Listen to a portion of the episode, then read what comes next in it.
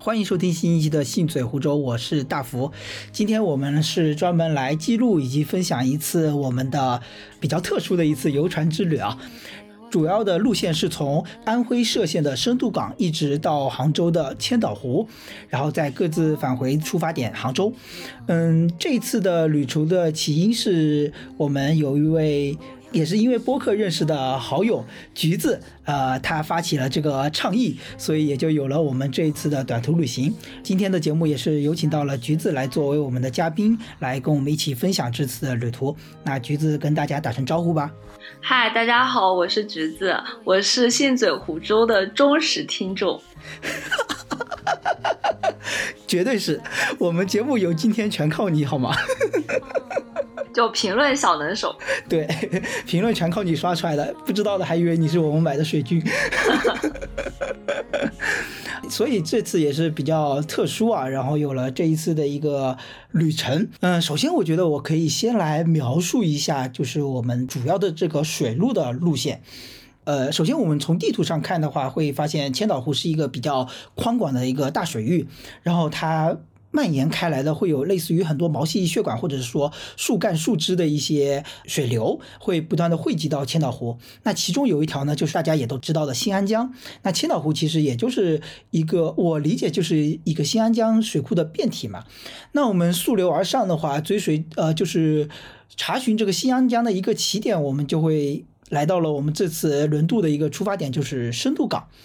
嗯，至于为什么会发现这条路线，我觉得就可以让我们这次旅行的倡导者橘子来分享一下，他是怎么知道这条路线的，以及这条路线是哪些点是吸引了他。呃，我是这次在呃三月中旬的时候，在豆瓣上看到呃有一个呃有林他分享了这个呃从歙县到千岛湖这条客船的这个呃路线，然后后后来就是大概陆续一周时间里面就呃又有大概。两三条的这个呃路线分享，包括照片呃转到我的首页，所以说我就开始对这条路线比较心动，因为我之前除了呃一些轮渡，比如说黄浦江的轮渡，或者说一些呃西湖的这个游船什么的，我是从来没有在内河就是呃做过时间相对来说比较长的呃水路的这个路线的，然后包括呃之前有听过一期播客，就是说它是。是讲那个运河的嘛，然后前段时间杭州还出了一个新闻，就是说，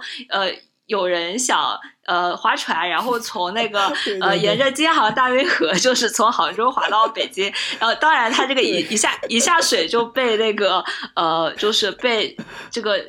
这个警察冲冲。呃，不是不是，就是警察什么的，反正就是相关的这个呃相关部门的这个人员，就是把他给阻止了，就是说他不能就是这个在航道里面就随便划船 啊，所以说我就是对这条这个呃内河的这个路线，包而且它是应该是一个就是自古就有的一个航道嘛，嗯。所以说对这条路线也感兴趣，而且呃最近刚好也是油菜花季，呃就希望就是本来就想说在油菜花就是呃完全谢之前，那能够就是说去这个路线就是做一次这个游览，就是所以说就想那尽快就组织啊一个呃一个周末就安排一个周末去走一下这条线路。嗯，对我们这次的旅途也是非常。紧凑以及比较一个怎么说随性的开心的短途旅程吧。然后你刚刚讲到一个说走就走，哎，对，有点说走就走的意思嘛。然后你刚刚说到一个内核的旅程，我刚刚回想了一下我之前的一些轮渡的经历啊，无论是呃有类似相同的吧，比如说上海的黄浦江，以及我从小长大的温州，它有一个瓯江的轮渡，那大概也可能是十分钟、十几分钟的一个到对岸的这么一个过程。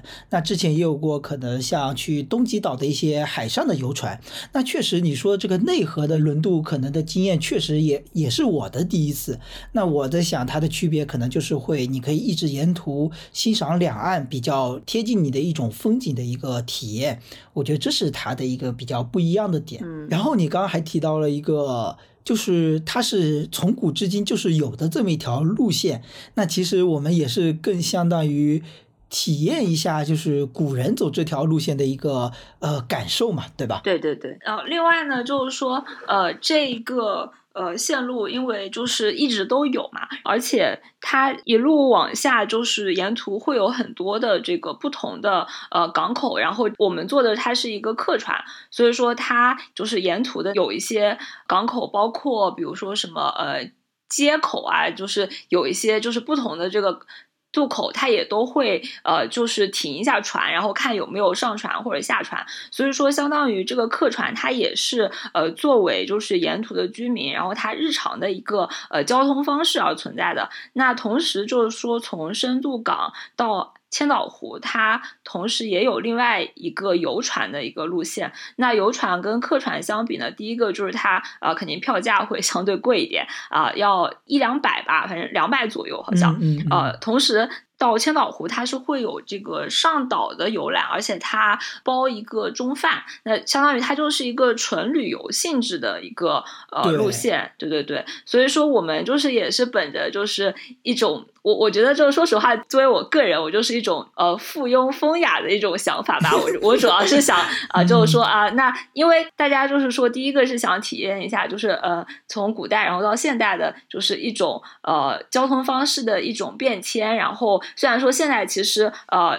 就是涉县到千岛湖的高铁就只要半个小时嘛，但这个游船它得四五个小时，所以说就想体验一种就更慢的一些这种呃生活方式。然后同时的话呢，就是说那现在这条路线就是也是日常有人就是说会作为他日常的交通，然后去乘这些船，那就是想呃感受一下当地人的生活。嗯，而且我理解就是说，像我们之前在深度港有看到这个酸水画廊吗？是叫这个名字吗？对，它其实是一个旅游性质的嘛。那我们的这个本次的这个轮轮渡的话，它更多的是交通性质的。那我就把它理解成一个相当于在西安家，就是供这些村子使用的一个水上公交。它到每一个村子的渡口的时候，都会象征性的停下，就算没有人，对吧？然后呃，每个村子呢，那都会有一个非常。有呃有好几个村子我都看到了，它都是一个呃梯形的非常长的、非常多台阶的一个样式的渡口，其实就让我想到了，你知道吗？就是。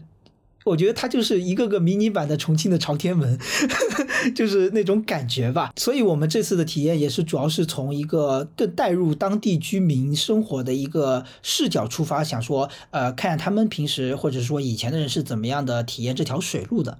而且在后来，就是我们在准备资料过程中，我在查这个深度港这个港口，会发现就是说，原来它之前是一个比较繁茂的一个通商口岸。那之所以到现在我们感受到它好像是比较偏远的一个地方的原因，是因为就是说，自从一九五几年建了这个新安江水库之后，它的主要的商业区域都被淹没了，都是在水库之下了。那目前保留的。像我们之前去逛过的老街的部分，那它是因为地势比较高，所以是最后保留的一条呃商业街道。那以前它其实是有很多条这样子的一个街道在那贯穿起来的，所以是一个非常繁忙的一个商商业区域。那现在可能就变成了只有一个当地居民或者一些留守的居民生活以及交通的这么一个渡口了。那它可能也在慢慢发展这方面的旅游业嘛。不过我觉得就是呃，就算千岛湖它没有就是。淹掉，但是这种内河的这种船运啊，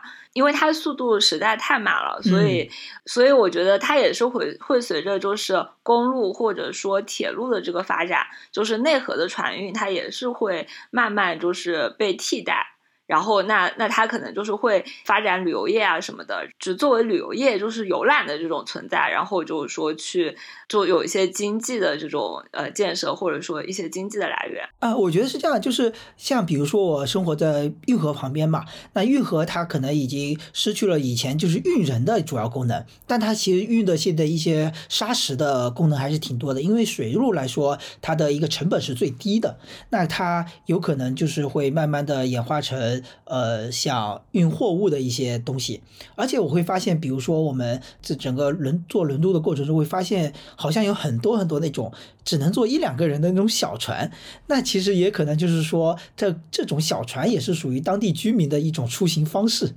我就是有这么一个想象，具体可能还是不是很了解。然后接下来我们可以来具体讲一下，就是我们这次一个行程的。攻略性质的一些具体的东西，我觉得对于我们后面描述我们一些呃经历会有一些比较好的帮助，就是给大家一个大概的初始印象嘛。呃，首先一个是我们的整个时间框架，因为我们是从呃一个是周末的短途小旅行，而且是从周六的中午出发的，呃，相当于是只有一天半的一个时间。嗯，所以其实这就决定了我们之后的一个路线选择。我们刚讲了，就是说我们选择的是从深度港到千岛湖，那其实也是有千岛湖到达深度港的这么一个路线的选择的。嗯，呃，我们就是为什么选了从深度港到千岛湖呢？因为主要是有两个原因，第一个就是呃。它这两条路线的时间是不一样的。从深度港到千岛湖，它的时间是早上七点四十，呃，从深度港出发，然后到千岛湖大概是中午十二点多。那如果说是从千岛湖到深度港呢，它是呃中午十二点多出发啊，然后那估计得要傍晚四五点钟的时候到这个深度港。那它的这个时间不一样，呃。我们当时看了别人的照片，就是有看到比较多，就是他这段行程在靠安徽这一段的这个旅程，呃，它的这个河面是会更窄一点的。然后，呃，三月的时候它还有这个油菜花，那所以说就是如果说你早上做这个路线的话呢，你就可以看到就是呃两岸的这个这个青山，还有这个呃油菜花，还有就是这种徽式的这种呃房子，就是。嗯嗯，再加上江上的一些晨雾的那种感觉，对对对对对，会有更好的一个视觉效果。所以说，呃，当时觉得就是早上这样子的这个呃行船路线就会风景会更好一点。嗯，甚至觉得说，呃，当时这么一幅就是非常徽派的山水水墨画，就是我们促使这整趟旅程的一个非常大的一个。原因吧，我觉得就是我们想要看到看到那样子的场景，对吧？对对对。呃，所以最终我们的选择的路线就是说，周六中午我们从杭州东出发，坐动车大概是两个小时，对吧？两个小时的时间到达了歙县北，一个半小时吧。哦，一个半小时。然后下午我们有一丢丢的时间在徽州古城里面逛了逛，以及还逛了一个。当地的余粮坝，相当于一个古村落旁边的一个水坝。然后呢，然后我们就在徽州古城附近吃了。晚饭之后，坐车前往我们要坐船的渡口，就是深度港，在当地休息了一晚上之后，第二天早上乘坐七点四十的轮渡出发，一直从深度港慢慢的顺流而下，沿着新阳江来到了千岛湖，在千岛湖在游玩了这整个下午之后，再坐动车回到了杭州东，这是我们大概的整个流程。对，呃，我再补充一下，就第一个呢，就是从这个歙县北，然后到。这个市里，那个歙县的市里，然后包括从呃歙县的市里，然后去那个渔梁坝，那这块的这个呃交通费用，反正就是说也是比较低的。然后从这个呃歙县的这个县城，然后到这个深度港，那这个是有一定距离的，呃，大概有二十多公里。然后我们打车的话，大概是九十到一百左右的这个费用。然后同时就是这条路线，它有很长一段，它是。比较黑的，就是它那个路灯特别暗，嗯，所以说，呃，如果说是大家晚上前往的话呢，就是说，呃，就最好是，我觉得就是结伴而行，可能会相对来说更安全一点。然后在深度港的这个住宿呢，我们就是在那个呃渡口附近，就是随便找了几家，就包括我之前看别人的攻略，差不多也就是一百一百二，就是一百二左右，就是说一个房间，就是差不多是这样一个价格啊。另外一个呢，就是说这个船票，这个船票呢，就是它。有三个这个档位，一个是一楼是七十块钱，二楼是八十五块钱，然后还有一个二楼的 VIP 包厢呢是一百八十五块钱。嗯，对，呃，如果说如果说能买到这个八十五块的这个船票呢，我觉得它就是一个最优解。然后，呃，那个一百八十五的话，我觉得。也可以，但是就实在 有点贵啊啊！然后我们之前看攻略的时候呢，就是看别人都说说，呃，这个船票它是上船购买就可以了。那当然就是旅店老板也可以代订。然后他们就说人都不是特别多，但是呃，我们这次去的时候就发现，就这个。船票的这个紧俏程度就是超出我们的预期，是就是我们是 呃周六晚上大概十点左右到深度港的。到深度港的时候，就是就是问那个旅店老板，因为想他既然可以代订，那我就顺便问一下。结果他就跟我说，二楼已经卖完了，没有了。嗯，那那个时候我还我我就是有点不相信，就是我就想着，呃，因为实际上啊，就是说它这个码头的这个。呃，它其实上它写的就是说是上传买票的，就它其实没有官方就是说提前购票的一个通道，而且没有网上购票的途径。对对对，他就只有说是上，他就写着就上传上传买票。那我想着，那这个老板他为了招揽生意嘛，他们本地人就是可以提前就是说呃就是预订票什么的。那怎么说呢？就是也能理解吧。对，但是也有可能就是他放了一部分票给这个老板，那还有一部分就是你如果说早上早点去，说不定也可以就是。呃，有这个票，呃，我们就是觉得有可能还是可以有票的，嗯，但是呢，为了保险起见，我们也还是跟那个老板买了一楼的票，就是那个七十块钱啊，七十块钱的票对啊。然后我们第二天早上就很早就去了船上，结果就发现，哎，他确实就是没有票了。是的，是的，就是说，如果你看到这些文字信息，然后你想是说第二天非常非常早去抢这个二楼的票，一般来说你也是抢不过这个饭店老板的，因为我理解他们就是一个大型的垄断型的垄断式的黄牛团体，他会把二楼的票早早的就全部订购光了，以帮助他们售出他们的一些旅馆房间。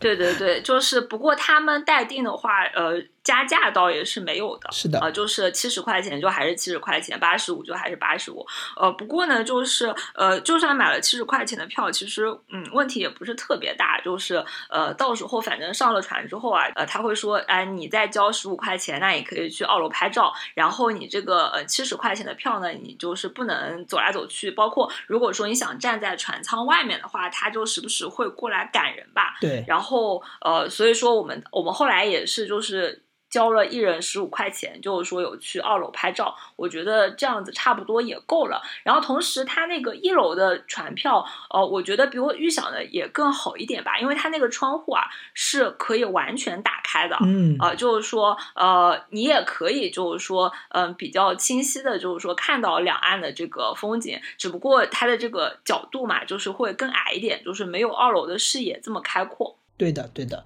而且二楼的可能有一个不好的点，它就是说甲板上会有一些从楼下上来的游客会在包厢外，所以说你的视线可能也还是会受一定的阻挡的，所以稍微有一个心理预期。嗯。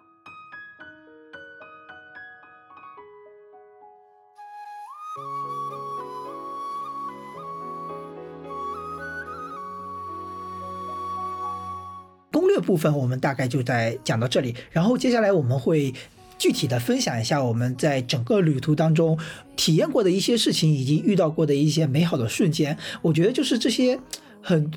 非常充实的一些体验，然后就让我感觉就是这个一天半过得非常的怎么说呢？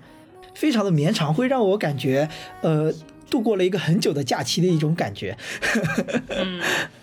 主要是起的也早，起得早一天就长是吧？对，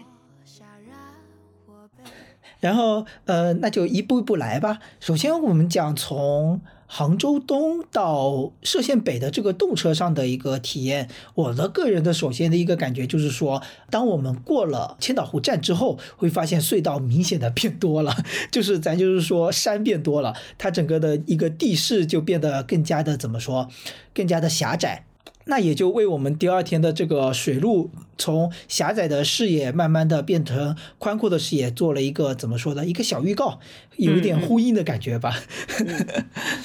那下了动车之后，我们就是直接打车到了徽州古城，也是非常的近，打车可能也就十来块钱。那徽州古城其实它是一个比较成熟的一个商业古镇的这么一个感觉吧。嗯比较能展现特点的一些点，就是说它保留下来的一些老建筑、老民居，或者是一些老的牌坊，是能使它这个景区建立。建立运行的一个根本，那其他的一些比较俗气或者是比较通俗的一些商业，可能就没有那么多有意思的可逛之处了。嗯，其实呃，我们其实对这个徽州古城，其实去之前，说实话没有做太多的一个了解啊。就是说本地人不要打我们，其实我们就是走马观花的看了一下。就我印象深，我印象深刻的话，主要就是第一个就是它的一个城墙还有城门，我觉得嗯还是不错的，就是呃。就是挺威严的那种感觉，就是有一个徽州府吧，就是可能那个地方它以前就是叫徽州府。呃，至于这个城墙和城门，它到底是后来重新修缮的，还是说它本来就是这样子的，这个我们也不是特别清楚。然后进去之后，它有一个呃大学士的一个呃牌坊，牌坊对，那个牌坊就是还挺大的，而且它是一个那种。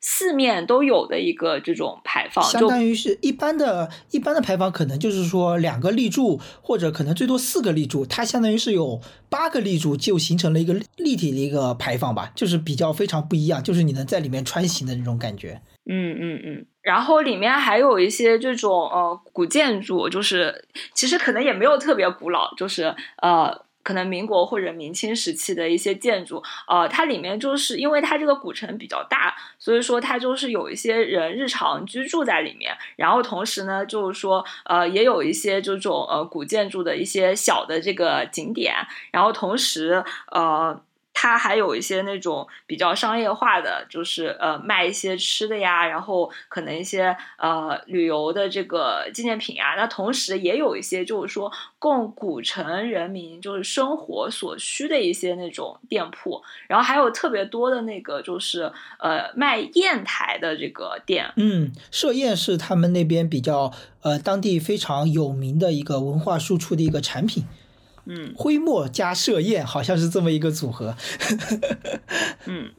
然后当徽州古城的商业街，我觉得怎么说呢？我们就提几个品牌，就相当于是说美特斯邦威、呃森马那这种品牌及以下。的各种店铺所形成的商业街，我觉得大家应该就会有个概念是什么样性质的商业街了。啊哦，我觉得有一点特别好笑，就是古城里面应该是没有汽车的，反正我我没有看到。但是，所以它那边就是说那个巷子特别窄，然后它有很多停车位，然后它那个停车位是那种呃电动自行车或者自行车的那种停车位，它就是划的很小一个，但它也是给它划了一个停车位。我觉得这个还挺有意思的。对它其实是这样的，就是你还记得，就是整个徽州古城的房屋的整个围墙，就是每个房子自己的围墙还是比较高的嘛。然后我看了文章是说，它当时都是一些怎么说呢？有一个时期，它都是一些达官贵人住的地方，所以他们的戒备就比较森严。那其实就是说，这个高墙和高墙之间这个巷道是比较狭窄的。那狭窄的情况下，怎么？分布车位呢，它就是用那种比较粗的白线，其实也就是现在这个路面上能看到那种公共自行车划线的那种白线，应该是顺着车身的长的那个方向交错着，然后不断的布置这种车位，就是紧贴着这个呃建筑的围墙，然后不断的布置这个非机动车位，确实还是蛮有意思的。嗯。大家到时候可以关注一下 这个点，然后另外就是我们在去之前，在小红书无意刷到了一张就是呃 照片。啊，对，这个照片的标题叫做安徽歙县 vs 意大利，然后呃下面的这个正文是一毛一样吧，然后这个照片上呢就是说呃它是一个就是歙县的这个古城里的一个。钟楼，然后这个钟楼它就是在一个这种拐角的一个地方，然后应该说是一个 Y 字形的街道的一个，就是三角交汇的一个点。对对对，的一个钟楼是。然后呃，意大利这张照片呢，就它也是这样子的一个这个呃建筑的一个分分，对对对，但它但它不是一个钟楼，就是它也是这样一个建筑分布的一个楼。呃，所以当时觉得呃好像还挺有意思的，但是当时没有意识到，就是说它是在这个呃徽州古城里面的。然后呃后来就是我们无意中走过了这个呃这个钟楼，然后突然就发现，哎，这不是小红书上那个地方吗？对，就是那个，他两张照片就是完全的不一样的建筑，但是你会感觉它几乎就是一模一样的场景，就不能说惟妙惟肖，只能说一模一样。所以当时我就设想出，嗯，我要在这边打卡拍一张照，在之后我要哪一天我要去到意大利罗马拍同样的一张照片。可以的，到时候你就可以搞再也搞一个对比图。对，然后这个照片，我觉得我们到时候应该是会可以在公众号上，我们会附上公众号的链接，然后这把这个图片分享给大家看，大家可以到时候看一眼。然后在徽州古城里面，我们还会看到各式各样的牌坊。对，有有一些吧，就是感觉它主要有两种，就是一种的话就是那个呃，就是一开始进去那个大的，然后后面还有一个就是。就是也是给那种当官的人，就是建的一个牌坊。嗯，呃，其实我后来查了一些资料，就专门看了一下这个牌坊的一些作用。那它其实可能大概就分为，比如说风光佳绝啊，光宗耀祖这种，那就是在你的老家给你立个牌坊，让世人都知道你的丰功伟绩。那还有一些作用，那就可能是。呃，空间的分隔就是说，类似于怎么说呢？呃，路标的那种感觉，就是相当于过了这个牌坊，你就可能进入另外一个空间了。还有一个作用，那就是我们也有看到它，可能说标为一个景点，可能算是吧。就是说一些所谓的贞节牌坊，来表彰，呃，就是这种封建的思想，就是对呃某些守寡的女性来照顾这个已逝故去的。过去丈夫的母亲一辈子的之类的一些表彰，那当然在现在就是看起来还是比较方相当的封建，对吧？对，而且我们在这个古城里面看到的这个就是贞节牌坊，呃，它都是就它不是那种我们日常看到就是那种架空的那种，就你可以从下面穿过去的那种，对对对，对它都是那种。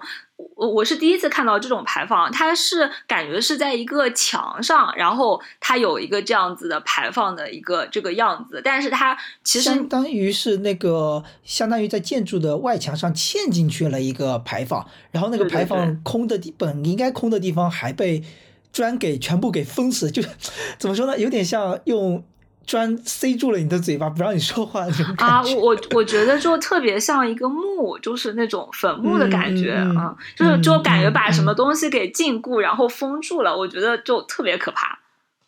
是的，我其实也是比较好奇，也去查了一下，就是说为什么会有贞节牌坊这种东西？那他就是有一篇文章里也讲到，就是说啊，首先这个徽州我们也知道，呃，山比较多。那它可能整个陆路的交通比较闭塞，田也比较少，对吧？那这些家里的男子想要活下来，或者说想要挣钱，那可能就要出去经商。那出去经商的时候，他老婆就要守在家里，就是有点跟你这种原始人去出去打猎一样那种状态。所以他们对于女子在家中的一些呃言行举止都非常非常的关注，就是，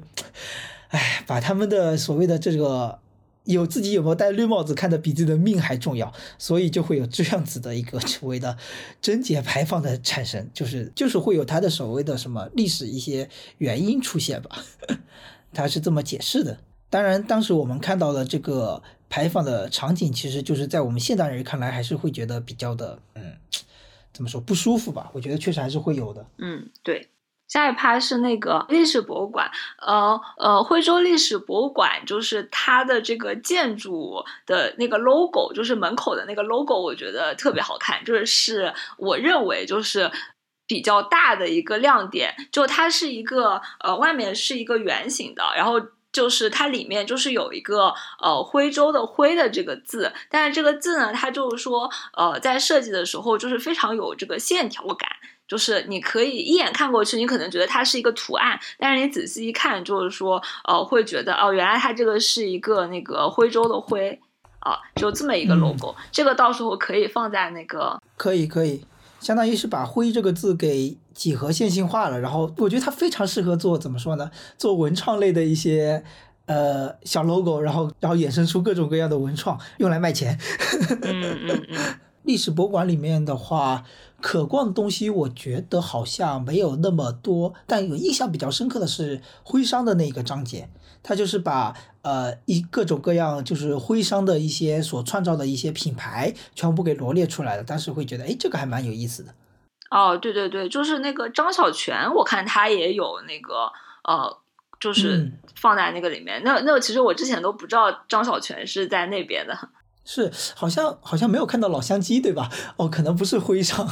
不是啊，那他这个肯定是就是古代的这种比较知名的百年品牌啊什么之类的。那可能老乡鸡还不够格。老老乡鸡第一个，它可能是合肥的吧？然后我不知道它这个有没有把合肥的算进去。然后第二个，可能它得过一百年之后，说不定它就可以把它列进去了。然后出了徽州古城之后，我们就直接也是通过打车的方式来到了一个地方，叫鱼梁坝。哦，对，那个地方其实离古城还挺近的，其实就一两公里。嗯，你知道鱼梁坝为什么叫鱼梁吗？就是鱼梁坝，它是鱼梁村旁边的一个堤坝嘛，对吧？你知道鱼梁村为什么是叫鱼梁吗？呃，那我觉得它是不是先有这个鱼梁坝，然后才有鱼梁村？然后比如说这个鱼梁坝，是不是因为就是它的这个？坝的这个建筑的，比如说工艺，或者说它的这个形态，就是呃，可能和比如说鱼鳞或者说什么之类的有关。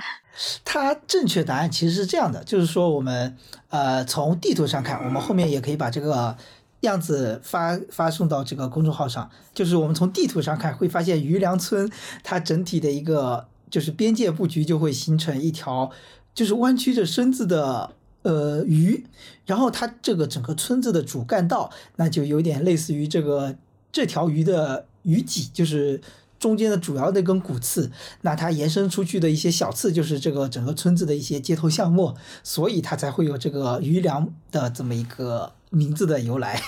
哦，所以这个坝就是说因为这个村子而得名的。那我们当时去了这个鱼梁坝，所感受到的，我个人所感受到的第一种感觉就是回到了小时候，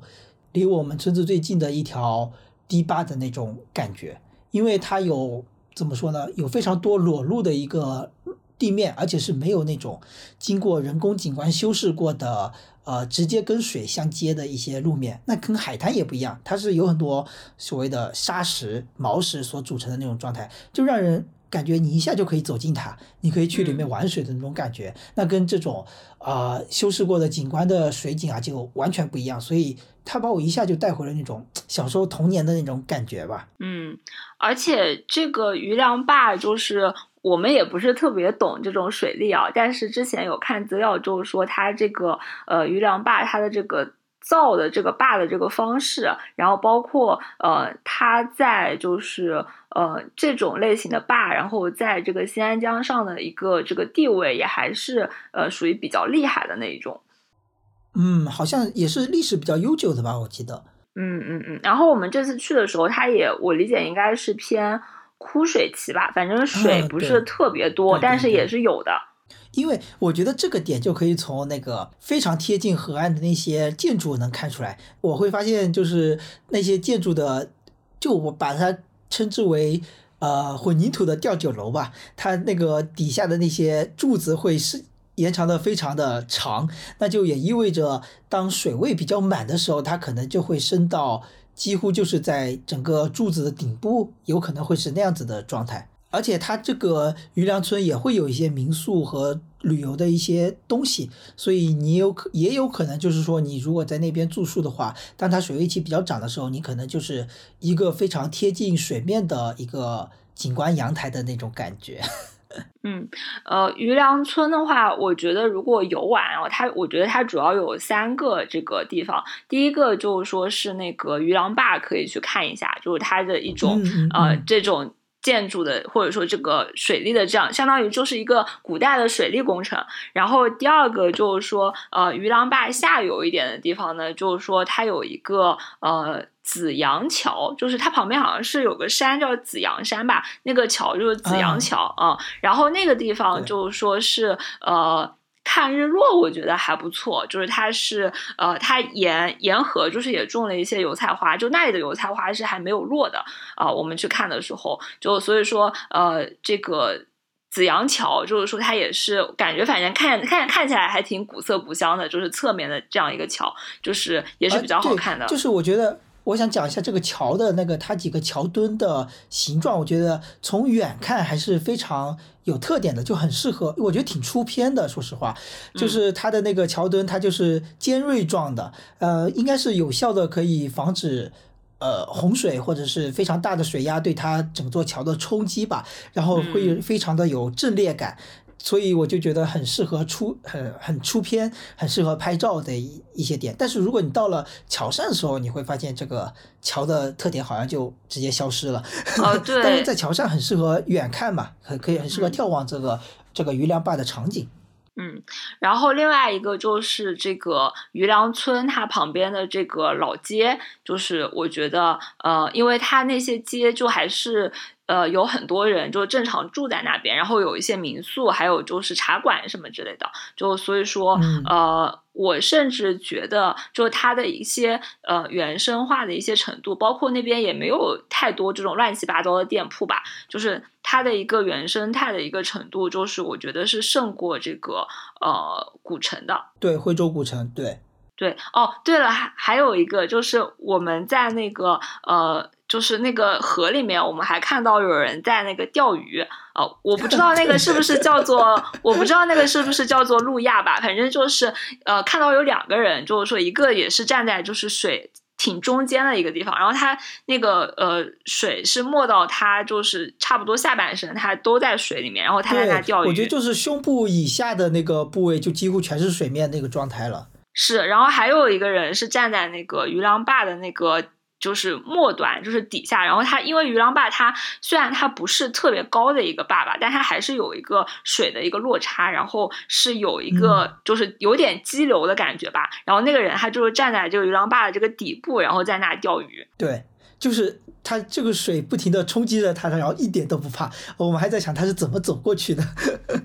呃，然后。还想加一个点，我觉得就是这个点，我觉得是至少对于我个人来说是贯穿整个旅程当中的，就是余良坝那边有的鸟类，因为就是在这种水的自然环境比较好的地方，我们经常，尤其在浙江部分，经常能看到一种一种鸟，就叫红尾水渠。我我不知道你还记不记得它的叫声，反正它的叫声还是比较灵动的。嗯，然后呢，在后面看到了。被圈养的国家二级保护动物画眉，非常非常非常五味杂陈。对，然后我们因为那天到了到了怎么说呢？到了余梁坝，几乎就是已经快傍晚了。我们相当于是在那边看了日落，所以我们从紫阳桥往回走的时候，还经历一个比较让我印象深刻的一幕，是一只雉鸡，相当于从余梁坝这个古村余梁村这个对岸飞回了，就是越过我的头顶飞回了我们。这一边就有点像是天黑了，雉鸡要回家了那种感觉，所以让我印象非常深刻。所以这个观鸟其实给感觉就是给我的这个旅程相当于多了另外一层趣味，在后面的过程中我也会继续提到。嗯，接下来呃这部分相当于是在徽州这个区域，相当于歙县这个区域的旅程。在歙县结束之后，我们就是吃完了晚饭，以及购买了第二天船上要吃的一些食物之后，我们就正式的开始打车去往了深度港。其实深度馆就相当于是在歙县下面的一个更小层级的一个一个小镇，大概是这么样的一个感觉。那个小镇相当于就是只有一条主街的那个规模的等级的这么一个镇。嗯 嗯，然后在。像刚刚橘子也有提到，就是说这条去往深度港的怎么说乡间路，像也有国道了，就是会比较的僻静以及非常的黑暗。那如果你是单身女性，然后去打这个车的话，我觉得最好还是有像朋友陪伴，或者可以早一点嘛。就是我觉得在那个天黑之前就打车过去，我觉得也是 OK 的就白天就还好一点。是的，有一段路是真的相当于非常非常黑，因为它那个路灯是特别特别暗。呃，怎么说呢？就根本就没有起到路灯的作用，只会起到营造更恐怖氛围的作用。那然后旁边的两边也没有什么民居吧，反正就是山田之类的，那确实会有点会有点恐怖了。但是我觉得当时我们比较庆幸的一个点就是，我记得是你一下就发现了。有一个非常大的红红的月亮从山头上面冒了出来，对不对？对，就是呃，那个路因为特别暗，然后开着开着就突然就发现，就是前面突然就有一个月亮在路的最前方，然后出现了。当时觉得还特别的惊喜，就是说有一种非常意外的感觉。对对对对对，就是。旅途中非常意外的美好，像我们无论是在计划，甚至在看到它那一刻之前，我们从来不会想象说我们在这次旅途当中要加这么一个景点，对吧？所以简直就是那种啊上天的礼物的那种感觉。嗯，因为那种大红月亮，我不知道你是不是第一次看，我是相当于是第二次看到这么非常红、非常大的月亮刚刚升起来的这么一个状态。我人生中两次看到这样子的场景，我都是。被震撼，而且非常的兴奋，就一直那种场景就是历历在目的那种感觉。呃，因为我之前看月亮的话，就是都会觉得月亮有一种特别远的感觉。呃，就比如说呃西湖边呀，或者家里呀，或者说是海上这种。呃，但是呃，可能是因为边的山感觉不是特别高。然后呢，月亮也是刚升起来，不是特别久，所以就是有一种月亮就是肉眼看特别大、特别近的一种感觉。嗯，离我们就很相当于你就是呃，怎么说呢？是我们平时看到的月亮的有点五到十倍那种感觉，就非常的离你非常的非常的近。就非常的不可思议，嗯嗯，到了深度感之后，我们一下车，首先就是没有急着去旅馆，因为我们是想，首先是想先去港口看一看嘛，对吧？对对对，嗯，然后就看到了，怎么说，又是非常特别的一幕，啊，对我。我们走到港口的时候，呃，就看到，呃，首先是看到月亮在那个对岸的这个山头上非常的亮，然后有一种月光洒在这个山头的感觉，呃，因为那个山它也不是特别高，然后就是有一种月亮爬上山头，然后这个月辉洒在呃这个山上的这种感觉，然后呃。港口的这个地方，它有停着很多船，然后这个月亮它的这个倒影非常的亮，然后也是在这个呃河面上有这种呃月光的一个呃倒影，就是反光吧。整一个环境也是特别的这个安静，而且星星也挺亮的。虽然说就是月明星稀吧，但是因为。就周围的环境都特别的暗，所以说月亮很亮，但是星星也很亮。对，当时我们一下车，它那个整个的场景，因为整个渡口的人早就下班了嘛，那个渡口，然后有大概十几艘、十几艘的游船在那里全部停泊着，然后对面的山势几乎就是怎么说，就是全是剪影的一个状态，全黑的，那个水面也是全黑的，整个渡口也是全黑的，嗯，然后只有那一轮月亮。就是挂在了，应该是一个商澳之间吧。我觉得它其实有点像黑夜版的夕阳，你知道吗？嗯，就是它洒下来的光也是金黄色的，然后波光粼粼的，正好一道光路洒在了水面，然后同时也有洒在这个轮船上。哦，真的是非常非常的静谧的一个场景，我觉得就是很难得，因为人也少，人几乎就没有，就只有我们两个。嗯嗯嗯，然后景色又是那么的美好，没人来打扰我们。哇，真的超级棒，太棒了！那个场景好像哎，后面有拍出来当天晚上的场景嘛？我是用手机拍了，但是可能没有达到很好的效果，但是会给自己做留个纪念吧。嗯，然后还有就是有那个，就是因为大福是有观鸟的嘛。我虽然说号称就是有在观鸟，但其实上就是说，呃，水平还是差很多。然后他就是说有听到那个。是夜莺的叫声是吗？对，普通夜莺，因为普通夜莺的叫声是非常非常有特征的，相当于是在打机关枪的声音，就啾啾啾啾啾啾啾啾啾啾啾啾，然后我就是能听到它从山对岸传来的声音，啊，就是怎么说呢？嗯，平常人就算来到了这个场景看，可能就是看到了这幅场景。我我在看的时候，我就觉得夜莺在跟我一起。打招呼的那种感觉，我真的觉得太美妙了。因为夜莺总的来说也是一个比较你经常能听到它的声音的一种鸟类，但是你很难看到它。但是我有幸见过它的真容，我就觉得 一切都是这么的巧，一切都是这么的妙啊！真的，那天晚上真的超级棒。哎，这个夜莺它是那个呃老鹰的鹰，还是那种就是呃老鹰的鹰？哦，因为它是什么样的？它整个的羽毛的皮肤很像很像那种，是有一种伪装色的，它非常像干枯的树干的那种状态，呃，所以它的它一般都会停在。我那天第一次见到它是在停在树枝上，在那里休息，所以说也非常的隐蔽，呃，一般也很难认出来它，所以说见到它的人其实并不多，但是听到它的人是非常非常多，啊，也不是说非常多，就是经常偶尔能听到它的声音。我可以把普通夜莺的照片也发给各位，到时候看一眼。呃，然后我们看完这个月亮之后呢，就是说去呃，就是去打算找一个旅馆，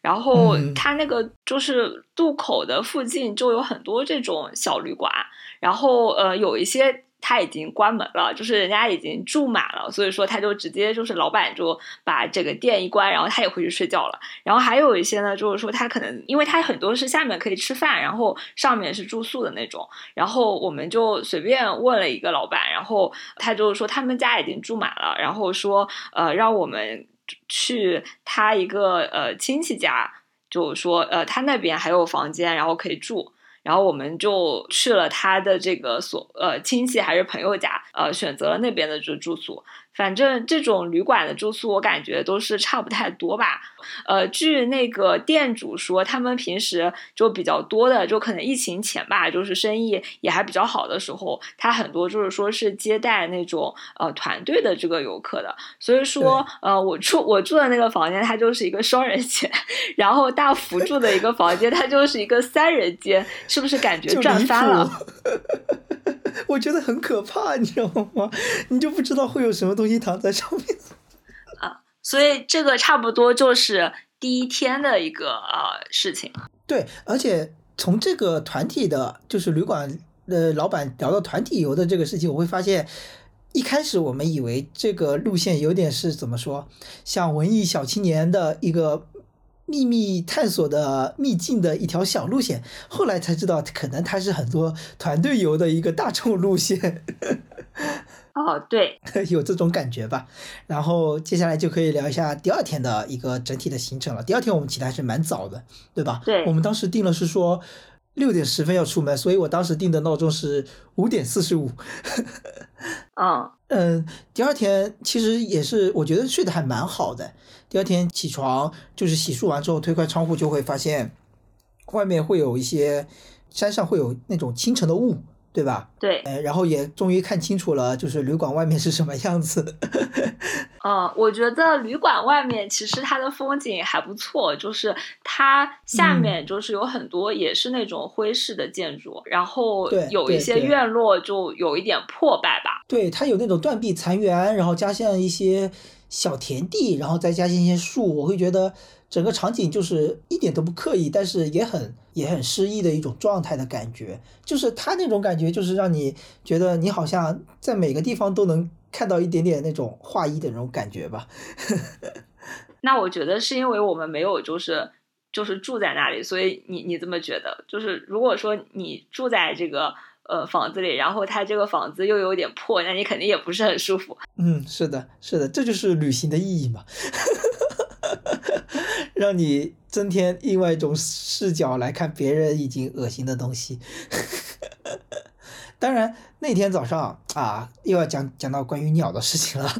如果不喜欢鸟的听众，各位包涵一下，就是加新了一种鸟类，因为那边有非常多的金腰燕啊，终于。之前在杭州还蛮心心念念的一种鸟类，因为我们平时在生活中看到的燕子的话，主要以家燕为主。那金腰燕的话，它是另外一种比较不一样的燕。嗯，然后我们六点多我们就去吃了这个，就是吃早饭。镇上反正早饭的店也不是特别多。这个早饭我觉得也有一点神奇，我们吃了那个。呃生煎包、油条和馄饨，就是那种小馄饨。嗯，呃，那个生煎包我们是问了价格的，就是他说是八块钱十个，一听好像还是很实惠的，对吧？对对对，就是感觉也不是很贵，虽然说那个生煎包不是特别大。然后我们就没有问那个馄饨的价格，嗯，结果我们付钱的时候发现，哎，馄饨它居然要十块钱一碗，就简直就是对，所以所以。但是但是呃，我们发现就是那个馄饨呢，我觉得就是还可以，就是它就是正常水平，就是说不难吃，就是也没有特别好吃，但那个生煎嗯它就特别难吃，就它那个底都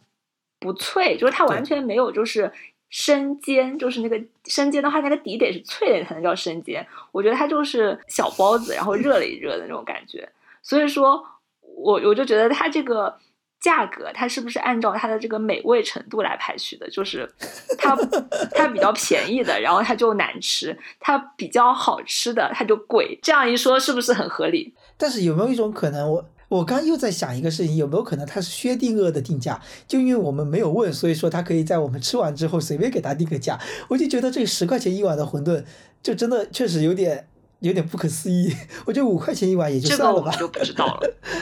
吃的早餐肯定当时呃应该是没有说特别美好吧。嗯，吃完饭之后我们就是哎想着趁，因为我们预预定的时间是七点二十上船，然后这中间还有一小段时间，我们就去准备逛一下这个深度港当地的一个老街，也是类似于古建筑、老建筑所形成，就是当呃，时的那个一条街它商业街吧。和就是现在就是正常通行的街，它其实就隔了大概一幢楼，或者就是说一排楼或者两排楼的距离啊。它就是一个平行的一个这个方向，就它这个方向也是从就是说从这个港口，然后往就是它那个地方，我觉得有一点点上坡，就是往这个就是镇里面就有这么一个延伸。嗯，那这个老街的话，我觉得现在就是完全是一个荒废的一个状态。对对呃，对，当然不排除可能我们就是去的特别早，有一些店还没有开，但是我感觉那些店也是不会开的那种状态。嗯，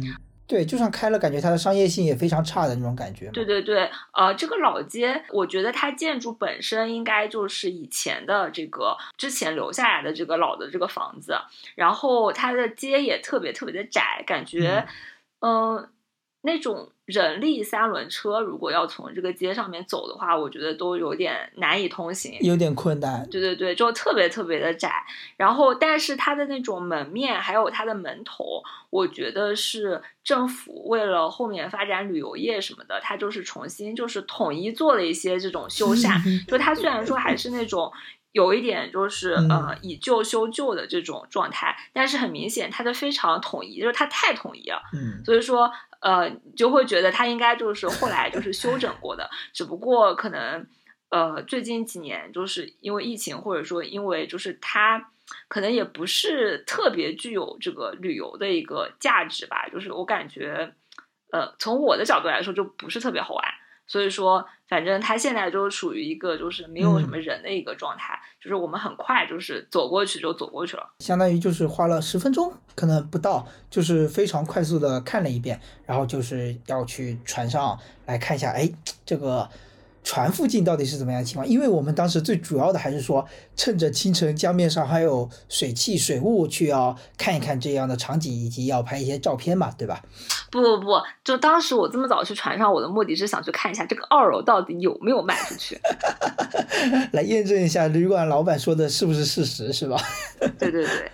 啊、然后我们就直接就去了船上。诶这个镇真的特别小，就反正我们走到那个船上，也就就是几分钟吧，就是就从那个老街的尽头，然后走到那个船上。嗯呃，那个时候应该是七点不到吧。然后到了船上之后，会发现二楼的票确实是真的已经没有了。然后我们又舍不得，就是加一百块钱，就是去做那个一百八十五的，所以说最后呢，我们就是加了十五块钱，就是说后面就嗯打算，哎，就是上去拍照这样子。呃，那个时候船上基本上没有什么人吧，然后我们就。非常惊喜的发现，呃，水面上就是有那种早晨的薄薄的雾，然后呢，远山嗯的地方呢，间也有一些雾气，就是整一个画面就是还是比较美的。然后同时就是太阳这个时候也升起来了，洒在那个水面上，就是有一些这种波光粼粼的这种感觉。而且那个雾气就是被太阳给整个给点亮那种。对，那个雾气它就是呃非常快速的在这个江面上移动。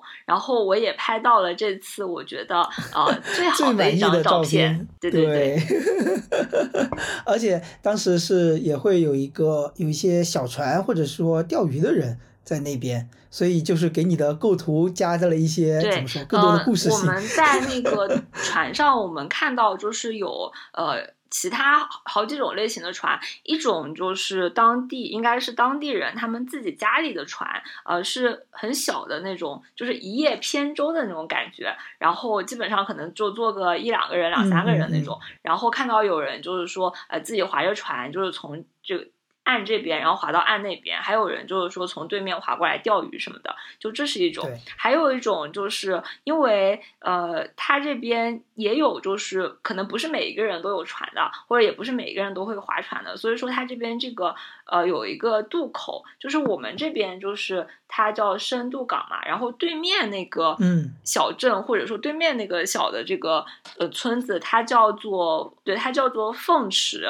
所以说它的那。个这个渡口的这个船，它上面这个印的这个名字叫做凤池渡啊，我觉得这个名字就特别的好听，就是有一种那种武侠武侠小说里面这种名字的感觉 啊。然后这个船的 话，我觉得是可以有这个船，它差不多十几分钟就会开一班，嗯。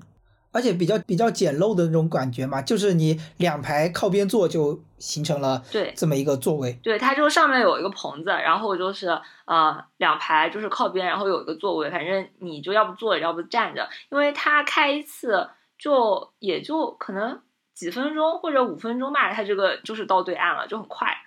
嗯。而且我不知道你有没有注意对面那个凤池，它那边的一个场景啊，就是他们要坐船的话，就是我们从对岸看过去，其实会发现要坐船的人其实是穿过一片只能露出一个人头的这么一个高度的一片绿色的草丛。我怀疑那个之前就是油菜花。那就是如果你有另外一个选择的话，就比如说白天到了深度港，你可能也可以去凤池村去那边住，然后那你可能就是享受的就是。相当茂盛或者繁密的一个油菜花田的那个状态，当然你也有可能是在对岸看会更好看，但是我们比较遗憾的点就是在于油菜花都已经全都凋谢完了。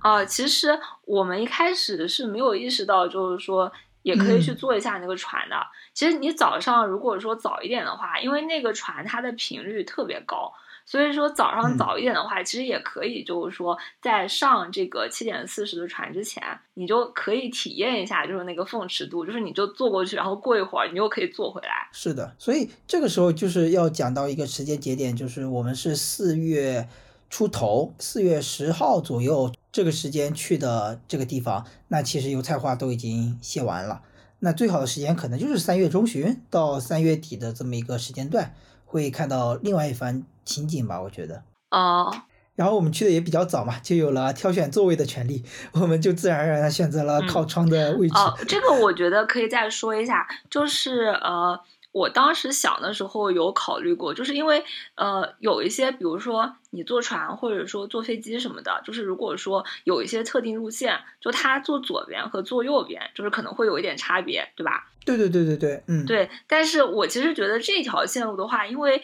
它的这个船的方向，它其实是不断在变化的，所以说我觉得其实坐左边和坐右边就差别不是很大。嗯，是的，而且就是我觉得两岸的风景来说的话，其实在主要是在安徽境内的这一段来说，我觉得都是大似相近吧，我觉得都还都还蛮 OK 的，没有说特别的倚重哪哪一边这样子。接下来我们可以具体聊聊，就是船开之后旅途当中的一些风景或者是说场景，你有哪些比较印象深刻的吗？呃，可以，我们可以先说一下那个，就是两岸的这个风景。那刚才有提到，呃，这个路线它在就是前一个半小时左右吧，它就是水道是比较窄的，然后呃两边就是会有一些村落，然后有一些这个呃码头。其实很多人家里面他们因为自己有船嘛，所以说就是他们自己家或者他们就是那个村他们自己的码头。就是说也是非常的这个多的，就是它不是那种不是我们这种大的客船会停的码头，就是他们自己的这个码头。对，就非常密集，然后就是感觉你说上就能上然后也有很多那种 呃，就是系系着的那种小船，就是。呃，在这个呃岸边，也不是岸边，就是在那个水边，就是呃有停着。然后另外还有一个呢，就是因为它有有一些这个有一些村庄，它很明显就是说这个时候它的河流的走向啊，就是有很明显的的，就是阳面和阴面，就是说有一面就它很明显就是呃它就是朝南的，所以说在这种地方它有太阳的那一面，它就是有村。然后对面它就是没有太阳，它就是阴的，它那那块地方它就是没有村庄。然后如果说到了那个，比如说我们这个河它转了这个方向之后，它可能就是变成就是本来比如说左边它有村庄，右边没有村庄，呃，它转了方向之后，它就会变成就是说左边有村庄，右边没有村庄，然后可能就是对，就会在变换。对对对，然后它有一些方向就是说可能两边都能晒到太阳，它就是两边它都会有村庄。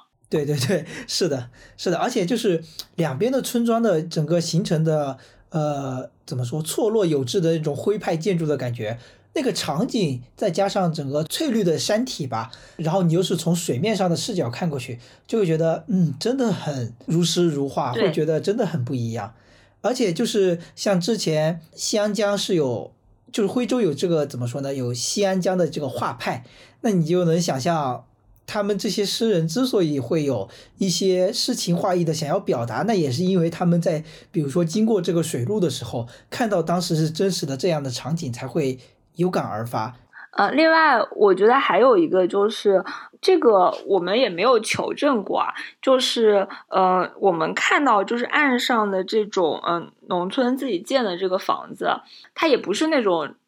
就是古式的那种徽派建筑，但是它很明显就是说它的这个呃墙是那种白色的，然后呃顶是那种黑色的这种呃风格的，就是粉墙黛瓦。对对对，它没有就是像呃比如说我们浙江这边的这个农村，反正。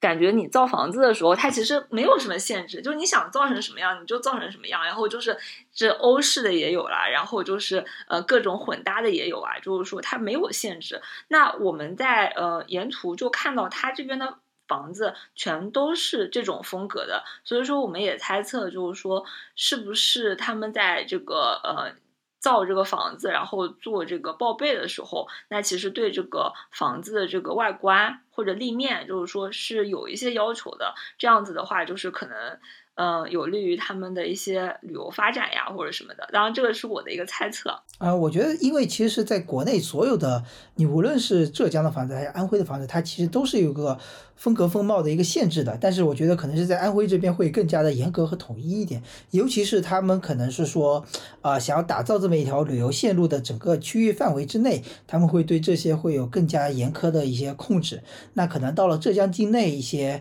农村，或者说比较。啊，富有的一个村庄里面，那他们可能会更倾向于建一些欧式的或者是小洋房之类的一些状态。那这些其实就是总体来说，就是有先例的话，就是一般都会被审批过的。但也不是说呃完全没有限制，就是据我所知的话，大概是这个样子的一个状况。但是感觉，哎呀，安徽那边确实粉墙黛瓦以及这个两边高起的这个山墙。还是比较固定的制式，就可能几乎就是无法打破吧，尤其可能是在景区的一些范围之内。嗯，然后我印象比较深刻的，那除了一些美景，比如说你像刚刚说的，呃，船到了一个江口拐弯处的地方哦，我会觉得那个整个场景会非常有景深感，让你就会觉得它是一个非常美好的画面。那还有的话就是啊，不得不提的就是 与我们相伴的一些鸟类，就是你在水面上还是能看到一些鸟嘛。那此行的话，我也是带了带出了我的望远镜，但没有带长焦相机。这望远镜的话，就是能很好的观察一些鸟类了。当时我们最开始是看到了有很多的。鸬鹚就是普通鸬鹚，贴着水面滑行，而且贴得非常近，就会觉得啊，它的飞行技术还是非常高超的。但可惜的是，没有看到它捕鱼的画面。嗯，然后到了后面的话，其实是进入了千岛湖的领域。那最多的看到的就是呃一种猛禽，就是我们俗称的老鹰，就是学名叫做黑鸢。呃，一开始我是认不得它的，后来我通过查找当地的鸟种记录的方式，然后再通过鸟类的图鉴对比后去确认了，我当时看到的就是这种俗称老鹰的黑鸢，而且它离我们飞得非常非常的近，就在几乎就在我们的视线的斜斜上方，就在那里盘旋，所以用望远镜会看得非常的清楚，而且就会觉得。特别的美好，因为当时我们到了千岛湖的境内的话，就会觉得整个的湖光山色就会觉得比较的嗯乏味和普通。那当时出现这个鸟类，会觉得增添了一种不一样的乐趣。嗯，而且我觉得就是就坐船，然后就是看千岛湖的鸟，就是因为是坐船然后观鸟的，我觉得就特别的方便。嗯，因为平时如果说要观鸟的话，你就得就是走来走去，然后呃。就是你需要呃一直 仰 着头，对对对，然后一直仰着头，然后才能够就是观鸟。但是因为我们是坐船的，那我们其实就是把那个望远镜放在那个桌上，然后先用肉眼看到这个鸟之后，因为呃你就可以很方便的就把这个望远镜拿起来，然后就是去看这个鸟。啊，第二个就是因为平时如果在杭州。观鸟的话，呃，很多地方就是，呃，它的这个树林这个密度还是比较大的，或者说要看一些鸟，要不就是你得找相关的这个鸟，就是比较费劲；要不就是有很多鸟，就是特别是一些猛禽，它可能会飞得比较高，那其实也比较难以就是看得比较清楚。那这个千岛湖，因为它其实上是水库，然后把这个呃山头都淹下去了嘛，那那这个。岛上的这个小岛，它其实都不是特别的高，呃，就是高度是比较低的，而且就是你坐船在这个水中央，然后你离这个呃岛的这个距离也不是很远，所以说这个呃鸟它就会看起来离你特别近。而且这些小岛就相当于形成了它临时休憩的一些点，所以它可能刚从小岛上慢慢飞起来，就会离我们就不会特别的远，几乎就是在那个小岛上方在那里盘旋，然后找吃的。然后整个旅途当中，我们几乎看到了至少有五六只黑鸢吧，我觉得当时也是啊非常的开心，因为对我来说又是一种新的鸟类。后面的话，我们就是开启了，相当于是中午到了千岛湖，吃了一顿啊所谓的千岛湖的鱼头宴之后，就是去千岛湖，想要说哎看一下千岛湖的日落，对吧？因为之前也是有在千岛湖看过日落，印象也是非常深刻，所以这次不过这次是橘子找到的地方，而且呃我觉得是非常有意思的一个看日落的点，我觉得你可以。来介绍一下。呃，我们吃完午饭之后，其实已经大概三点左右了吧。呃，其实我们是比较佛系的，就是说，呃，找一个地方，就是想看一下日落。其实一开始是想找一个咖啡馆，然后呢，就是搜了一下，就发现千岛湖的咖啡馆好像没有我想象的那么多。对，本来想象应该是比较。可以放松或者休闲的一个整个城市，怎么感觉咖啡文化却没有那么盛行，对吧？嗯，也有可能就是，嗯，就是工作日，就是他他可能有些咖啡馆在他那个城里吧，然后工作日如果说游客不是很多的话，有可能这个咖啡馆在工作日可能生意不够好吧？啊，这个我们也不是很清楚。然后那最后还是靠小红书，呃，当时有两个地方可供选择，一个叫做天宇山。一个是呃梦姑塘文化公园啊，然后因为就是那个天宇山，这看起来就是需要爬山的，而且呢，就如果你不想爬的话，你就得比如说花钱坐那个扶梯，或者说是坐那个接驳车上山，然后所以说我们最终就选择了其实离我们也更近的这个呃孟姑塘文化公园。那这个孟姑塘文化公园它其实上是一个小山，然后山上就是说是有一个。呃，庙和一个塔，对，嗯，就是一个当地的神仙的一个小庙和一个大概有个三四层的一个高楼吧，好像是一个什么阁，所以我们就可以登楼等日落。这个山不是特别高，这个山大概我觉得和宝石山就差不多高吧，嗯，所以爬上去还是比较轻松的。嗯，我印象比较深刻的是从那个孟姑塘文化公园，就是那个入口。就是开始走山上的阶梯的那个路的那一瞬间，就是我们本来经过马路的之前是在走临千岛湖的那个步道嘛，然后经过了嘈杂的马路之后，一瞬间就是经过了一个门洞之后，就一瞬间安静下来了。然后我不知道你还记不记得，当时有这么一丝凉风就吹了过来，感觉瞬间安静了下来。然后那条路那条台阶是一直。一直蜿蜒向上，两边都是翠绿色的，然后还有一侧就是会有那种各种各样的红色的许愿的那种小丝带绑在的枝条上面，会觉得那个那个场景很像日本电影里面的那种感觉，所以当时心一下就静下来了，就好像进到了一个捷径里面的感觉。对对对对对，就那感觉，就是声音也静下来了，然后风一下也吹了起来，哦，这个那个感觉太棒了。我是真的没想到，我就是觉得当时，比如说我去了千岛湖几次，但是我从来没发现过这个地方，所以还是蛮感谢橘子的这个这个安利的。我们先去了鹤庙这个公园，它本身人就不是特别多，所以说这个鹤庙它的香火也没有特别旺盛。嗯。其实我们刚进去的时候就看到了一个人烧了一个非常非常高的香，对吧？然后当时应该是那个怎么说这个庙的主理人，主理人，主理人，救命！主理人嘛，救命！这个词，这个词也太可怕了吧？对吧？就是就是这种感觉嘛。然后他会帮人解卦，而且就让你感觉这个。解卦的时间也太长了吧，甚至感觉他是不是在进行心理咨询？几乎一个人就是有半小时的那种感觉。但是我觉得，就是作为一个不是很相信这种啊，就是说，我觉得，呃，就是他就算跟你说，比如说，呃，随缘，然后呃，捐功德或者或者怎样怎样，我觉得最好其实一开始就拒绝比较好。就是你你说，呃，他他就是如果有人就是想要解卦，然后他就。呃，说特别长时间，那我觉得也是因为他没有什么太多的人到这边来，所以说他肯定是想，就是说一下子就是有比较多的人，就是捐，就是这个人这一单他就可以就是捐比较多的这个钱，所以说他也会就是说竭尽他的这个所能，所以说就是给你就是做一些呃咨询，或者说给你解卦。所以我觉得，我就觉得这种求卦或者是拜佛，就是要么。你就一点都不做，然后你只是在这边，呃，看一下、观察一下整体的这个环境，就是休息一下。要么你就非常虔诚的去求卦，我觉得犹豫还是犹豫的状态还是比较尴尬的。然后其实，但是我觉得在那块。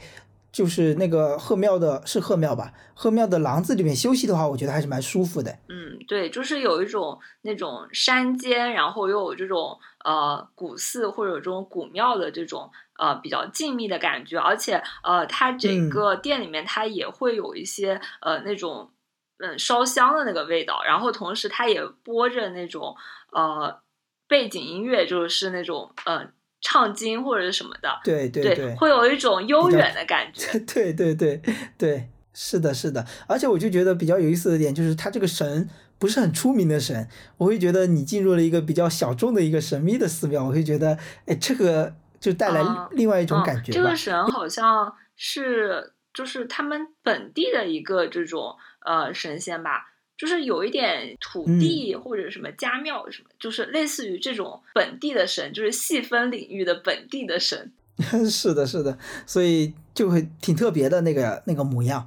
就是跟以往看到的佛啊菩萨会不太一样。然然后我们在那边大概休息了呃一段时间之后，就是掐着想说，哎，那边还特地问了一下，另外就是专门那个阁楼是几点关门嘛？他说是四点半关门，然后我们就赶忙的去想要说先去看一下还能不能进，然后呃去准备等日落嘛。后来发现他其实整个时间都是你只要上了阁楼就可以一直在那边等着。就是还有蛮多人是在这边登高望远，想等看这个日落，拍摄这个日落的。嗯，对，呃，这个阁楼的话，呃，它顶层就是说是可以看，就是附近的这个呃千岛湖这一块这附近的区域。然后，呃，我们在上面其实等了挺久的一个时间，因为现在是要六点半左右，然后才有这个日落。然后那天其实也差不多有。十来个人在那边等这个日落啊，我觉得这个日落还是挺美的，就那天天气也不错。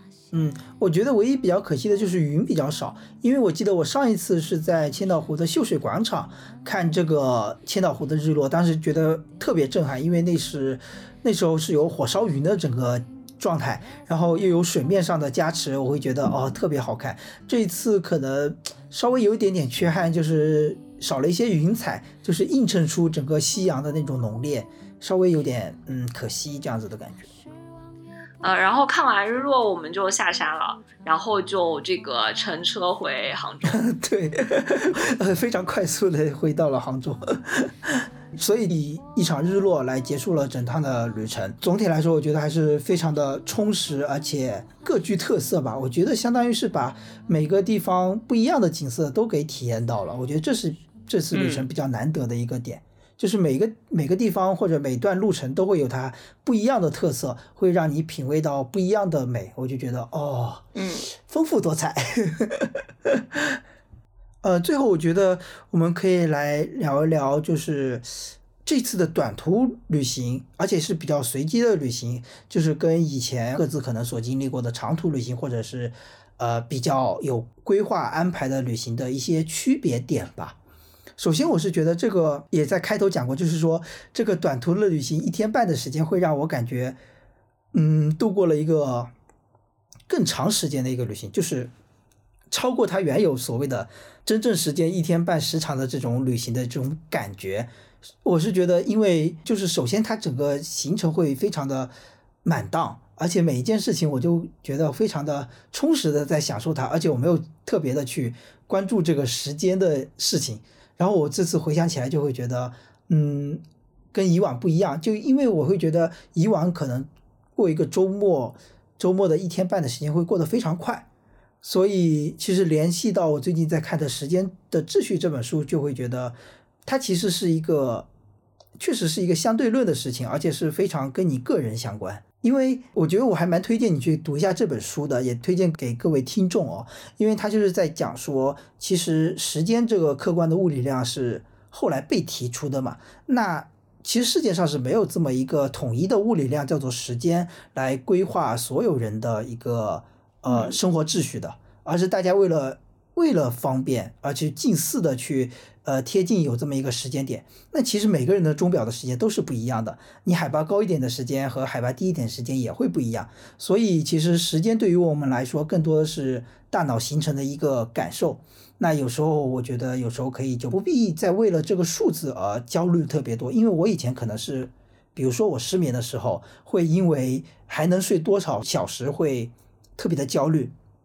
那我现在有一个想法，就是会说。呃，反正其实时间根本就不存在。我睡八个小时和睡六个小时会说，或者说睡四个小时，对我入睡和醒来的那一个瞬间当中度过了多少小时，我是不知道的。所以当时间不存在的时候，我就没有这个焦虑了。因为我会以前会觉得啊，只能睡四个小时会越来越睡不着。现在的话，我会觉得会看开一些。就是大概是这么一种感受吧，所以说相当于就是说时间不存在的这个点，再通过这次短途的旅行，对我来讲说就有点啊怎么说呼应或者印证了那种感觉，就是更加在乎自己对整个事件的感受，而不是对于数字上时间的这么一个感受，这是我是这次比较有收获的一个点，大概是这样。这个会不会是因为你最近时间比较宽裕有关系？嗯。也也有可能，但是我至少我自己还是蛮吃这一套理论的，大概是这样。就是这次，其实我有，我也有的时候也会，就是说做一些这种呃短途的这个旅游，但是呢，就是我之前比较多的旅行都是在就是相对来说就是熟悉程度更高，然后呃也相对发达的这个城市里面，就是说做一些呃 city walk，就哪怕是呃一些城市边缘。就是那它其实也是属于这个呃城市里面的，比如说呃像杭州呃去绍兴会比较方便。那我之前也有呃去过好几次绍兴，然后做那种一日游的一个行程。呃，那感觉和这次的差别主要就是呃因为呃去绍兴虽然说也是比较随意的，然后包括也没有就是说呃非常明确的一些呃就是说要做哪一些打卡什么的啊，但是因为可能呃。它还是在城市里面会有一个呃熟悉熟悉感会更强一点吧。嗯，但是这次就是说去呃深度呃深度港做这一次的这个旅行，因为就是深度港它本身的攻略也不是特别多，然后呃我对深度港就是它是一个非常小的一个小镇嘛，然后对它的这个一个生态，然后就是镇子的一个就是这种模式也不是很了解，所以说就是会有一点陌生感，所以说感觉还是嗯比较有趣的，就是会有一种新鲜感。是的，就比如说如果是。以往的那种城市游，你会或者说攻略特别多的地方，你会怎么说呢？脑海里的图景就会比较明晰了。但是这一次的旅行就会觉得，呃，有点随机，然后又有点就有更多的意外的惊喜带过来，就会觉得，嗯，因为你对它没有期待，首先是没有期待，它就会给你很多的惊喜。那有些，比如说你以往去玩的一些景点或者非常有名的点，就会。给他过多的期待，那你，嗯，怎么说？整体的旅程，就算那个景色还是不错，你就仿佛就完成了一项任务的感觉。我不知道你之前有没有这样子的感受。啊，而且就是，其实我之前哦都没有，就是呃，不提前订好住宿，然后就去一个地方玩。就是我我之前就是哪哪怕就是不做非常深入的攻略，就是我起码就是说会把这个交通和住宿，就是说都定好。然后呃才会就是说到那个呃这个地方去玩，而且我我之前就是是对住宿就是比较挑剔的那种人，我会呃会很纠结，就是说呃它的一个卫生或者是一些安全的一些各各个方面的一些情况，然后选一个住宿。那这次的话就是说是体验了一下 walk in 的这种感觉，这我觉得对你来说应该还是蛮蛮不一样的。嗯，对。然后呃这类短途的旅游的话，就是说呃。